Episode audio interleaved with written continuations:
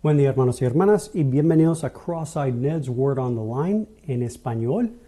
Y hoy quería compartir solamente un poquito lo que el Señor ha puesto en mi corazón.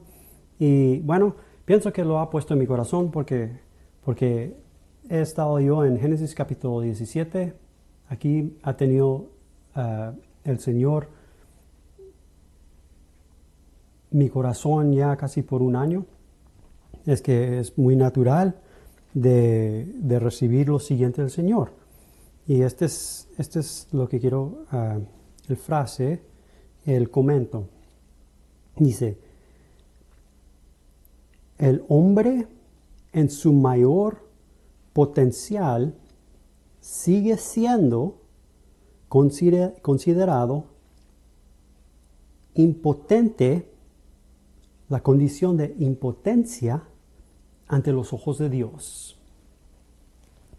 El hombre en su mayor potencial sigue siendo considerado como impotente, la condición de impotencia ante los ojos de Dios.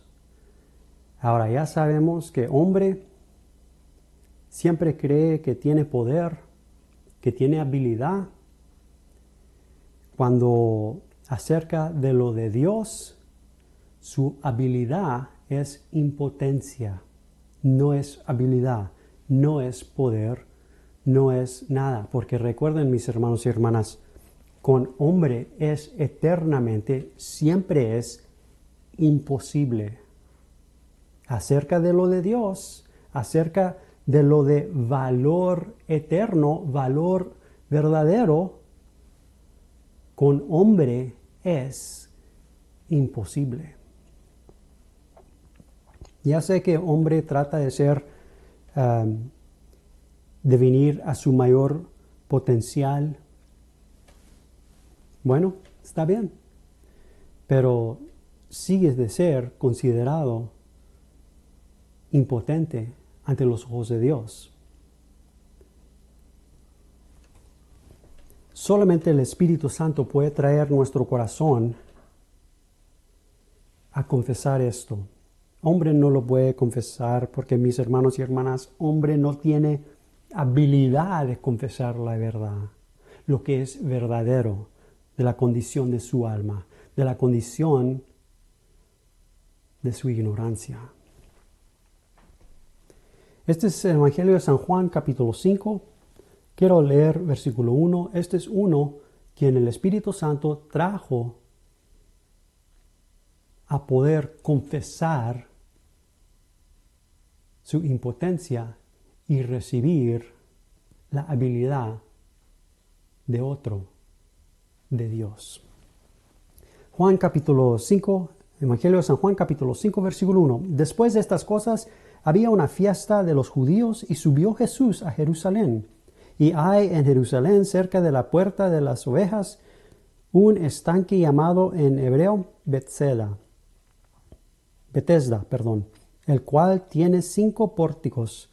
En estos yacía una multitud, yacía una multitud de enfermos, ciegos, cojos y paralíticos que esperaban el movimiento del agua. Ahora, aparte de Cristo, mis hermanos y hermanas, aparte de Cristo, toda alma que no ha recibido salvación está enferma, enfermo, está ciega, está coja, cojo y es paralítica. Versículo 4, porque un ángel descendía de tiempo en tiempo al estanque y agitaba el agua, y el que primero descendía al estanque después del movimiento del agua, quedaba sano de cualquier enfermedad que tuviese. Y había ahí un hombre que hacía que hacía 38 años que estaba enfermo. Cuando Jesús lo vio acostado y supo que llevaba ya mucho tiempo ahí, le dijo, ¿quieres ser sano? ¿Quieres que tu condición cambie? Versículo 7. Señor, le respondió el enfermo, no tengo quien me meta en el estanque cuando se agita el, el agua. Y, y entre tanto que yo voy, otro desciende antes que yo. Señor, le respondió el enfermo, no tengo quien. No hay hombre. Yo no tengo habilidad y no hay hombre que tiene habilidad para cambiar mi condición. Para confesar esto, mis hermanos y hermanas, se requiere un milagro de Dios. Requiere que el Espíritu Santo ha estado preparando la tierra del alma, la tierra del corazón, para confesar nuestra impotencia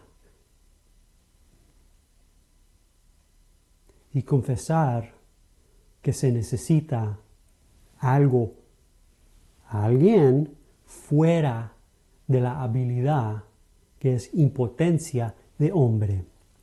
Versículo 8. Jesús le dijo, levántate, toma tu lecho y anda. Y al instante aquel hombre fue sanado y tomó su lecho y anduvo. Y era día de reposo aquel día.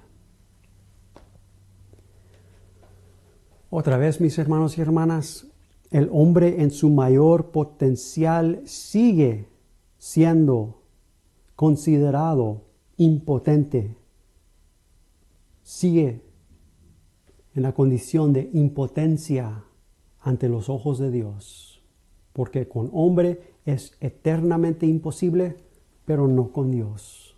Con Dios todo es posible.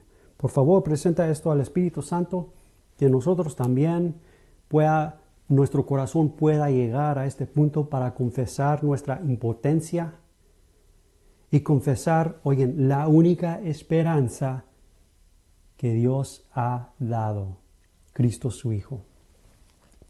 Dios me los bendiga, los miramos en el siguiente podcast. Amén.